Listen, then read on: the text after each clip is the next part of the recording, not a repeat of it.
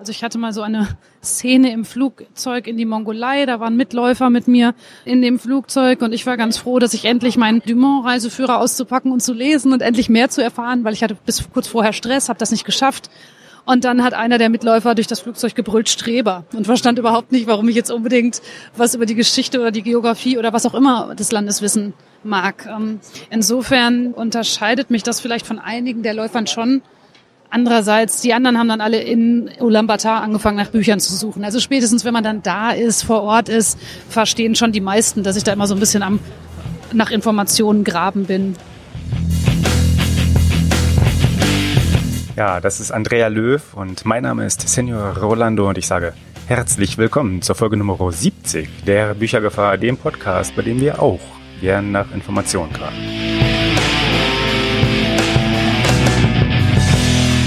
Bevor wir jedoch in das Gespräch mit unserer heutigen Gästin gehen, werfen wir hier nochmal unseren gewohnten Blick auf die Metaebene und in dieser reden wir im Zusammenhang mit der künstlichen Intelligenz, unserem momentanen Lieblingsthema hier, ganz gern vom Deep Learning zum Beispiel, also vom maschinellen Lernen und der Unterart, der besonderen Unterart Deep Learning darin.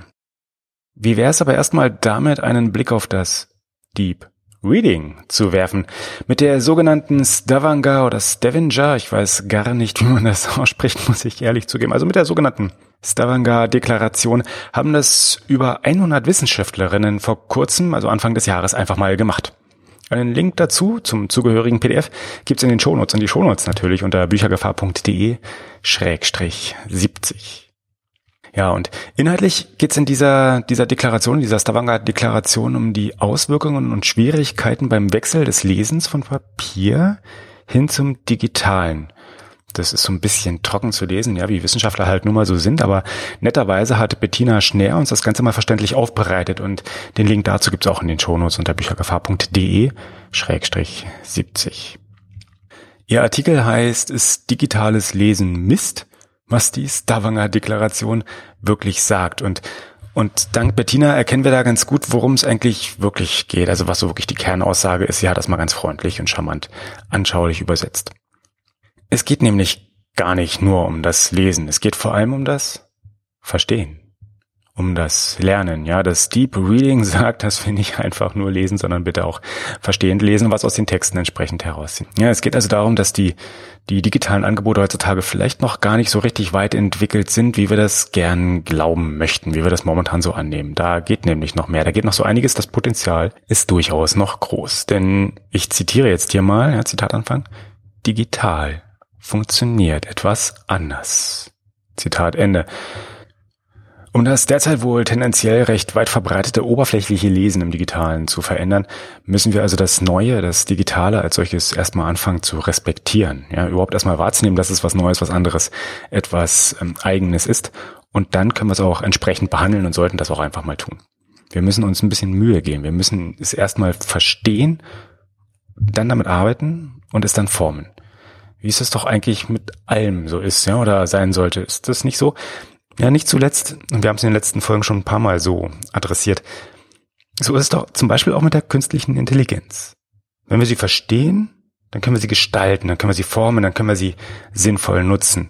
Und so ist es auch mit dem Schreiben überhaupt erstmal, ja, mit dem, mit dem Laufen auch und mit dem Schreiben über das Laufen, womit wir auch direkt zur Vorstellung unserer heutigen Gästin kommen. Denn mitten auf der Leipziger Buchmesse habe ich mich mit Andrea Löw unterhalten. Sie ist eine Historikerin, welche sich auf der einen Seite intensiv mit dem Holocaust auseinandersetzt und auf der anderen Seite hat sie kürzlich gerade ihr Buch Happy Running veröffentlicht. In diesem geht es um das Verstehen, zum Beispiel von bisher fremden Gegenden, in denen man auch laufen kann. Es geht aber auch um das Verstehen und das Ausloten von Grenzen, denn Andrea ist Ultraläuferin, wie auch der Titel des Buches so ein klein wenig suggeriert. Sie ist bereits über 100 Kilometer durch Schnee und Eis im hohen Norden gelaufen. Sie hat 250 Kilometer bei Etappenrennen in der Wüste bewältigt. Sie hat den Gobi-March in der Mongolei hinter sich, erfolgreich hinter sich gebracht. Und es sind somit vor allem persönliche Grenzen, um die es hier geht, aber es sind auch allgemein gesellschaftliche Grenzen, wenn wir ein bisschen besser, ein bisschen genauer, ein bisschen auch zwischen den Zeilen hinhören. Also Grenzen zu dem, was meist als durchschnittlich normal angenommen wird. Und das ist ganz ähnlich zu vielen der Themen, die wir hier rund um das Digitale bei Texten normalerweise in letzter Zeit gerne mal betrachten und erörtern. Denn auch hier brechen wir mit dem bisher üblichen und dem etablierten. Auch hier müssen wir nicht nur dank der Stavanger Erklärung gucken, wie wir das bisher Normale erweitern können, neu interpretieren können, neu verstehen können und weiterentwickeln können. Aber lassen wir ruhig Andrea einfach selbst zu Wort kommen.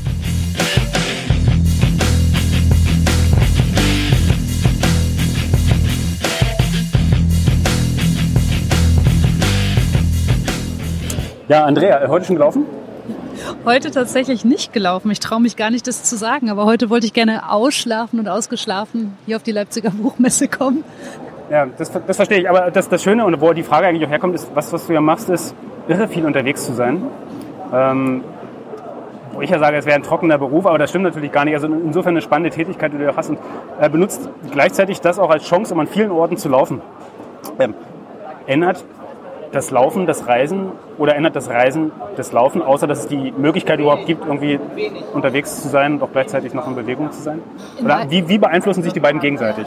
Also in beide Richtungen ja, beides, also Laufen ändert Reisen und umgekehrt, das denke ich schon. Also genau, ich reise sehr viel ähm, dienstlich, komme dann an wirklich schöne, spannende Städte und ohne, dass ich laufen würde, würde ich von diesen Städten oft gar nichts sehen. Ähm, ich habe dann sagen wir mal, eine Konferenz von morgens neun Uhr an. Da gibt's dann eine Mittagspause, da wird gegessen und abends nach der Konferenz sitzen alle zusammen essen, trinken Glas Wein und ich habe nichts von der jeweiligen Stadt gesehen. Und dadurch, dass ich laufe, mache ich das wirklich immer auf meinen Dienstreisen so, dass ich Laufsachen dabei habe und morgens früh, wenn die Stadt erwacht, sage ich jetzt mal, laufe ich da immer noch eine halbe Stunde, ja, meistens länger, so eine Stunde oder so rum, guck mir vorher genau an, wo ich laufen kann, mache das natürlich immer so als als Sightseeing-Run, wo ich dann auch wirklich, ich weiß es nicht, in London an der Themse und sehe dann Big Ben und Houses of Parliament oder in Paris laufe ich an der Seine. Das ist natürlich dann ein riesengroßes Privileg. Andere reisen dorthin, ähm, geben ganz viel Geld aus, um dorthin zu kommen. Und ich habe meine Stunde Urlaub morgens. Und ähm, ja, Reisen, umgekehrt, Reisen ändern natürlich auch ganz groß, ganz, in ganz hohem Maße meine Läufe. Ich ähm, reise inzwischen sehr viel zu Läufen, ähm, mache diese Etappenrennen irgendwo in entlegenen Winkeln der Welt und, und das, das ändert natürlich mein, mein, das, das bloße Laufen ganz immens. Also ich laufe plötzlich durch Landschaften, die ich noch nie gesehen habe, äh, vorbei an Menschen, die mir erstmal fremd sind, die dann aber plötzlich mich anlachen und vielleicht ein paar Meter mit mir laufen. Ich bin in diesen Ländern ganz anders als normaler, als ein normaler Tourist unterwegs, einfach weil ich viel langsamer unterwegs bin, als wenn ich zum Beispiel mit dem Jeep durch den afrikanischen Busch fahren würde. Insofern ja, in beide Richtungen die Antwort ja, das ändert einander. Dieses Laufen in fremden Gebieten, also vor allem auch in, in vielen afrikanischen Regionen, du nutzt das ja auch so ein bisschen, um so einen kleinen Perspektivwechsel hinzukriegen oder darüber auch zu reflektieren, was so das Land mit dir macht oder was irgendwie mit dem Land generell passiert ist. Und ähm, gleichzeitig bist du ja hauptberuflich promovierte Historikerin da ist ja auch so ein kleiner Perspektivwechsel. Ist der dadurch eingebaut, weil du in der Zeit zurückgehst und sagst irgendwie, was ist denn so historisch irgendwie mit Orten verknüpft, was ist denn da passiert? Also so nach meinem Verständnis ist da so ein gewisser, aus dem heutigen Alltag heraus betrachtet, so ein, so ein ich mache so einen Satz, so einen zeitlichen Satz irgendwie in die Vergangenheit zurück. Also eine Art Perspektivwechsel. Kommt das ein bisschen daher, dass du auch sagst, du hast einen anderen Blick einfach auf, auf Umgebung, auf Orte, auf Momente, in denen du, die du durch das Laufen dann zum Beispiel erlebst? Ja, wahrscheinlich stimmt das. Also ich, genau, ich bin Historikerin, ich lese sehr viel schon von Berufswegen und genau das mache ich auch, wenn ich irgendwo hinreise, um dort zu laufen. Also ich informiere mich vorher sehr, ich informiere mich über die Geschichte des jeweiligen Landes. Das ist dann wahrscheinlich sozusagen die Berufskrankheit. Ich lese aber auch einfach gerne und versuche dann immer Literatur aus oder zumindest über das jeweilige Land zu finden, so dass ich ähm, so ein bisschen besser verstehe, was ich dann sehe, wenn ich dort laufe. Und das unterscheidet mich, glaube ich, von einigen meiner Mitläufern. Also ich hatte mal so eine Szene im Flugzeug in die Mongolei, da waren Mitläufer mit mir ähm, in, in dem Flugzeug und ich war ganz froh, dass ich endlich mein, endlich Zeit habe, meinen Dumont-Reiseführer auszupacken und zu lesen und endlich mehr zu erfahren, weil ich hatte bis kurz vorher Stress, habe das nicht geschafft. Und dann hat einer der Mitläufer durch das Flugzeug gebrüllt Streber und verstand überhaupt nicht, warum ich jetzt unbedingt was über die Geschichte oder die Geografie oder was auch immer des Landes wissen mag. Ähm, insofern äh, unterscheidet mich das vielleicht von einigen der Läufern schon. Andererseits, die anderen haben dann alle in Ulaanbaatar angefangen, nach Büchern zu suchen. Also spätestens, wenn man dann da ist, vor Ort ist, verstehen schon die meisten, dass ich da immer so ein bisschen am nach Informationen graben bin. Während auf die Art irgendwie also ein bisschen dieses, dieses Historiker sein dem Laufen hilft, was macht denn das Laufen irgendwie mit der Gesund, also jetzt für dich persönlich, nicht so für andere generell, sondern was macht denn das so einfach mit der Grenzerfahrung oder das Überschreiten von Grenzerfahrung? Also ich meine 250 Kilometer, ja, nicht nur durch Wüsten, sondern auch irgendwie die Hälfte davon auch durch irgendwelche arktischen Gebiete. Was macht denn diese Erfahrung, über diese Grenzen rüberzugehen mit dem Alltag, in dem man so umgeht? Ich nehme aus diesen Erfahrungen sehr viel mit in meinen Alltag. Ähm, ich erstens mal glaube ich sowieso, dass das ganze Leben ein, eine Art Ultratrail ist. Also das ist auf und ab und dass man sich durch irgendwas durchbeißen muss und manchmal mehr Ausdauer braucht und manches macht mehr Spaß und manches tut weh. Das ist ja schon irgendwie im sonstigen Leben auch so. Also das erstmal vorweggeschoben. Für mich persönlich, erstens mal geht's mir nicht so gut, wenn ich keinen Sport mache und wenn ich nicht viel laufe. Also ich kriege dann Rückenschmerzen, mir tut alles weh. Ja, ähm, physisch, ja? Ja, genau. Mir geht's physisch, mir geht's aber auch psychisch nicht so gut. Also ich beruflich sitze ich den ganzen Tag. Ich sitze immer. Ich bin dann auch noch Holocaust-Forscherin. Also das heißt, ich arbeite von morgens bis abends mit einem wirklich nicht so erfreulichen Thema und ich brauche das wirklich draußen in der Natur rumzurennen, brauche das auch, mich so ein bisschen da körperlich zu verausgaben. Also mir geben diese Läufe dann auch wieder ganz viel Kraft für meinen Alltag und für meine Arbeit. Und mich, ich werde oft von Kollegen gefragt, wenn ich dann zum, aus dem Urlaub komme und mein Urlaub war, dass ich 250 Kilometer irgendwo selbstversorgt gelaufen bin, dann fragen mich immer alle, ob ich denn nicht mal einen richtigen Urlaub machen will. Aber mein Kopf ist so frei nach diesen, diesen Läufen, dass ich da ganz viel äh, Kraft äh, rausziehe und die dann, die kommt mir natürlich in meinem Alltag dann auch wieder zugute. Das hast du ja mit Happy Running ein fast schon belletristisches Buch ja, geschrieben. Wie unterscheidet sich das von den Veröffentlichungen, die man so beruflich ähm, Sach, ich sage jetzt mal Sachbuch, das ist ja auch nicht richtig, ähm, also weiß ich nicht, für Konferenzpaper oder irgendwelche Journals oder, also wie unterscheidet sich die Art des Schreibens und Veröffentlichens von so quasi belletristischen Texten zu dem, was du beruflich machst? Unterscheidet sich ganz, ganz groß. Also ich habe schon mehrere Bücher eben zu meinem Fachgebiet geschrieben und genau ganz viele Paper und da schreibe ich ganz, ganz anders. Es dauert viel, viel länger. Es ist tatsächlich auch mühsamer, obwohl ich meinen Beruf sehr gerne mache, aber es ist viel, viel mühsamer. Ich muss ja alles, was ich dort schreibe oder sage, belegen in Fußnoten und ich muss dann immer auch noch schauen, ob ich keinen wichtigen vergessen habe, der auch mal was dazu gesagt hat. Und dann ist es immer auch so ein kleines bisschen fremdbestimmt. Also sei es, weiß nicht, in der Doktorarbeit, dann reden natürlich auch noch andere Leute mit, was man da bitte schön zu schreiben hat. Und bei diesem Buch jetzt, bei Happy Running, das hat mir einfach wahnsinnig viel Spaß gemacht, weil ich da komplett meine eigene Chefin war. Ich habe das Buch ja auch aus eigenem Antrieb geschrieben. Ich hätte das ja nicht schreiben müssen. Also es ist ja irgendwie nicht beruflich oder irgendwie in meinem Leben vorgegeben, dass ich so ein Buch zu schreiben habe. Und entsprechend ist es zu 100 Prozent aus meinem eigenen Antrieb entstanden und weil ich das Gefühl hatte, ich würde gern all diese Geschichten erzählen.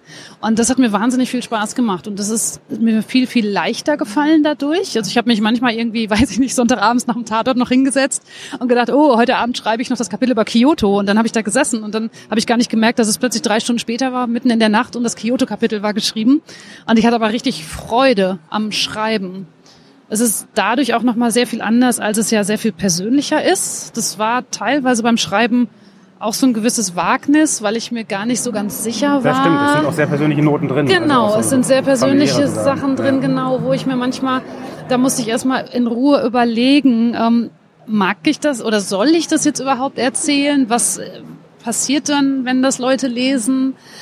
Also es war eine ganz andere Art von, von Schreiben, die mir aber am Ende wahnsinnig viel Spaß gemacht hat. Ähm, Blut geleckt?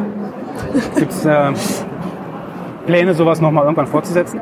Äh, ja, ehrlich gesagt, absolut. Also ich, mir hat das Schreiben wirklich derart viel Spaß gemacht. Ähm, und mir machen ja auch diese Reisen derart viel Spaß. Und ich habe jetzt ja schon mein nächstes großes Abenteuer geplant. Und ähm, ich habe so ein bisschen jetzt irgendwie die letzten Tage immer das Gefühl gehabt, oh, notier dir das mal, wer weiß, vielleicht brauchst du das noch.